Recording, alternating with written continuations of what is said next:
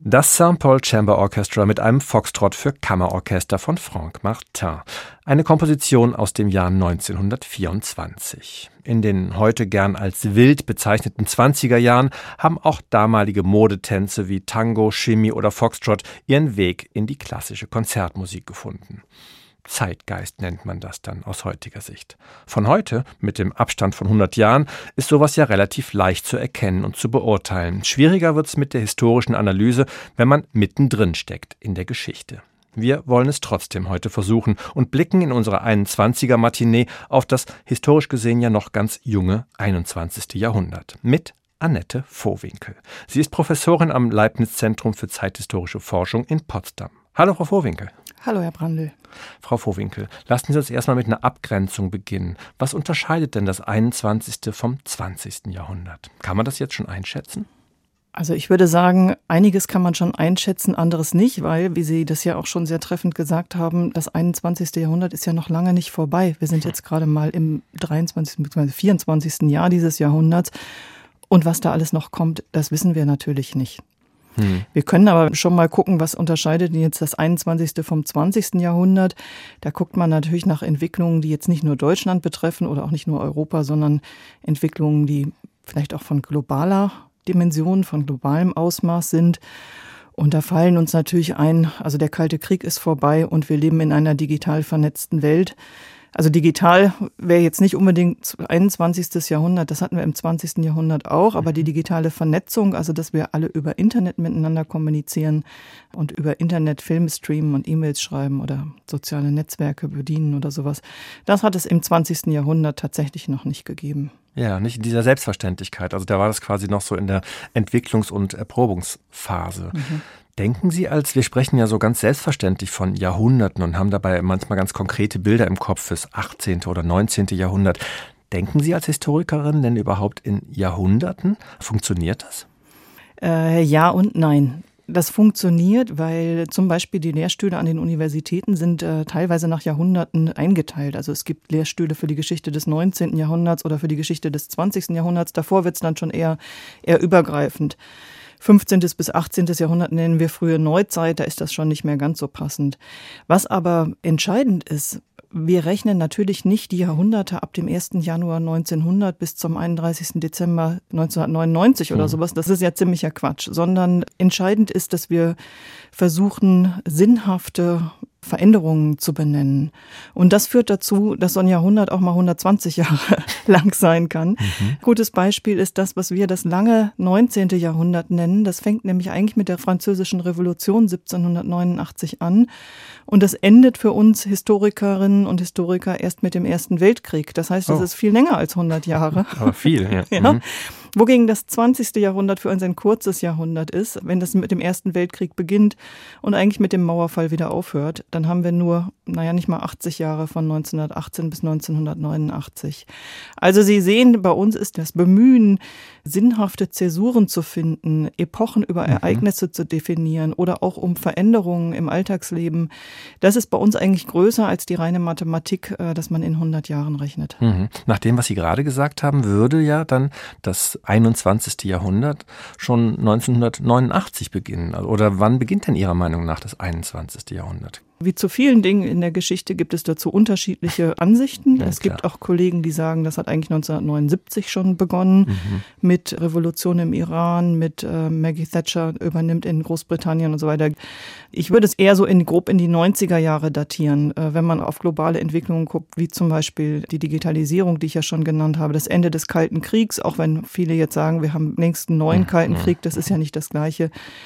Ich würde sagen, so grob die Pi mal Daumen, die 90er Jahre, würde ich sagen, sind eigentlich schon der Beginn des 21. Jahrhunderts. Mhm. Jetzt haben wir ja, also 9-11 wird ja natürlich auch oft genannt, 11. September 2001. Da hat sich die Welt verändert. Das ähm, findet bei ganz vielen Zustimmung, wenn man das sagen würde. Oder jetzt hat vor kurzem ja Olaf Scholz die Zeitenwende benannt mit dem Beginn des Ukraine-Krieges. Also auch nochmal der Begriff der Zeitenwende. Wie stehen Sie zu sowas? Ich finde, der 11. September 2001 ist eigentlich ein wunderbares Beispiel dafür, dass man da auch mal, wenn man nur mit wenig Distanz drauf guckt, auch mal total daneben liegen kann. Also wann immer jemand sagt, äh, nichts wird sein wie vorher, bin ich als Historikerin immer erstmal skeptisch und mhm. denke, naja, warten wir mal ein paar Jahre ab und dann schauen wir weiter. In den Nullerjahren war islamistischer Terrorismus ein Riesenthema in der westlichen Welt, ist es im Moment nicht mehr. Also wenn Sie mal drüber mhm. nachdenken, also wie unglaublich präsent das war in den Nullerjahren, ja. wo ist das eigentlich hin verschwunden? Ich würde sagen, taucht in den westlichen Medien kaum noch auf. Das hat unter anderem einen ganz, ganz tragischen Hintergrund, nämlich dass die meisten Opfer von islamistischem Terrorismus nicht im Westen leben, mhm. sondern in Afghanistan oder in Mali oder was auch immer. Und da interessiert es dann unsere Medien vielleicht nicht ganz so sehr. Ja. Ich würde sagen, auf jeden Fall muss man immer einen Schritt zurücktreten. Und das gilt natürlich auch für die Zeitenwende, die Olaf Scholz benannt hat. Wobei ich da sagen würde, was auf jeden Fall zu beobachten ist, ist, ist eine Verschiebung in der weltgeschichtlichen Konstellation von Außenpolitik.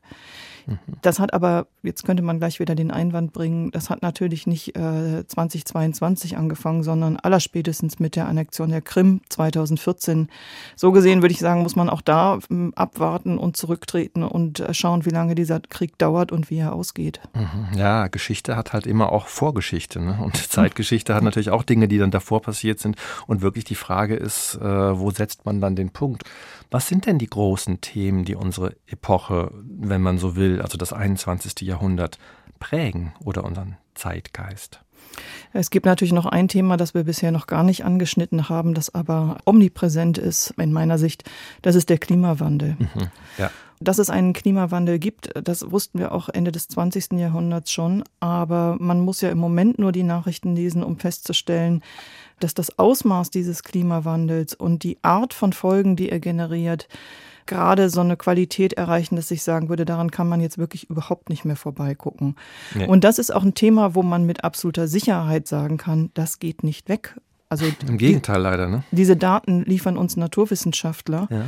Und die denken natürlich auch jetzt nicht nur in, in, in Zeiträumen von drei Wochen oder, oder fünf Jahren, sondern die denken ja auch in Jahrhunderten. Und ich glaube, es ist klar, dass selbst wenn man jetzt äh, die Trendwende schaffen würde, also wirklich zum CO2-Abbau und äh, Stopp von, von Emissionen und Verbrauch von fossilen Rohstoffen, das wird natürlich eine ganze Weile dauern. Und deshalb würde ich sagen, man kann mit ziemlicher Sicherheit davon ausgehen, dass dieses Thema das ganze 21. Jahrhundert bleiben wird mindestens. Ja, ja. ja, es löst ja tatsächlich auch, also die Relevanz ist äh, in kürzester Zeit, oder die Wahrnehmung der Relevanz in kürzester Zeit wahnsinnig gestiegen. Es löst ja auch unheimlich viel aus, also die Katastrophen, die Migration, auch die dadurch entstehen wird und die ganze Frage auch nach Verteilung, wer bekommt überhaupt was und warum haben die einen so viel und die anderen so wenig, das hat ja auch alles am Schluss mit dem Konsum und dem Klima dann auch zu tun. Ne? Das sind wir schnell auch bei so einer Inklusion- und Exklusionsdebatte oder Verteilungsdebatte. Genau. Das zeigen ja auch gerade alle internationalen Verhandlungen und Gipfel,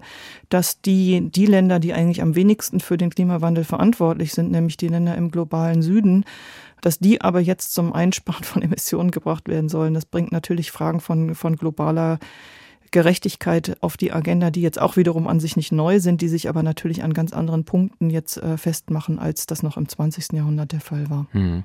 Was können wir denn aus der Geschichte vielleicht des 20. Jahrhunderts für das 21. Jahrhundert lernen? Also kann Geschichte uns denn überhaupt helfen zu lernen, Herausforderungen von heute oder morgen zu bewältigen? Das ist eine Frage, über die sich die, die Zunft seit Jahrzehnten streitet. Und mhm. da gibt es so viele Ansichten wie Historiker wahrscheinlich. Ich würde sagen, in begrenztem Maß schon. Also zum Beispiel, äh, dass man, wenn man auf den Beginn des Zweiten Weltkriegs schaut, war es ja so, dass die westlichen Mächte teilweise gedacht haben, wenn man Hitler jetzt das Sudetenland gibt, äh, was er gerade besetzt hatte, dann gibt er irgendwann Ruhe und dann ist das Problem gelöst und er wird sich schon irgendwie zufrieden geben.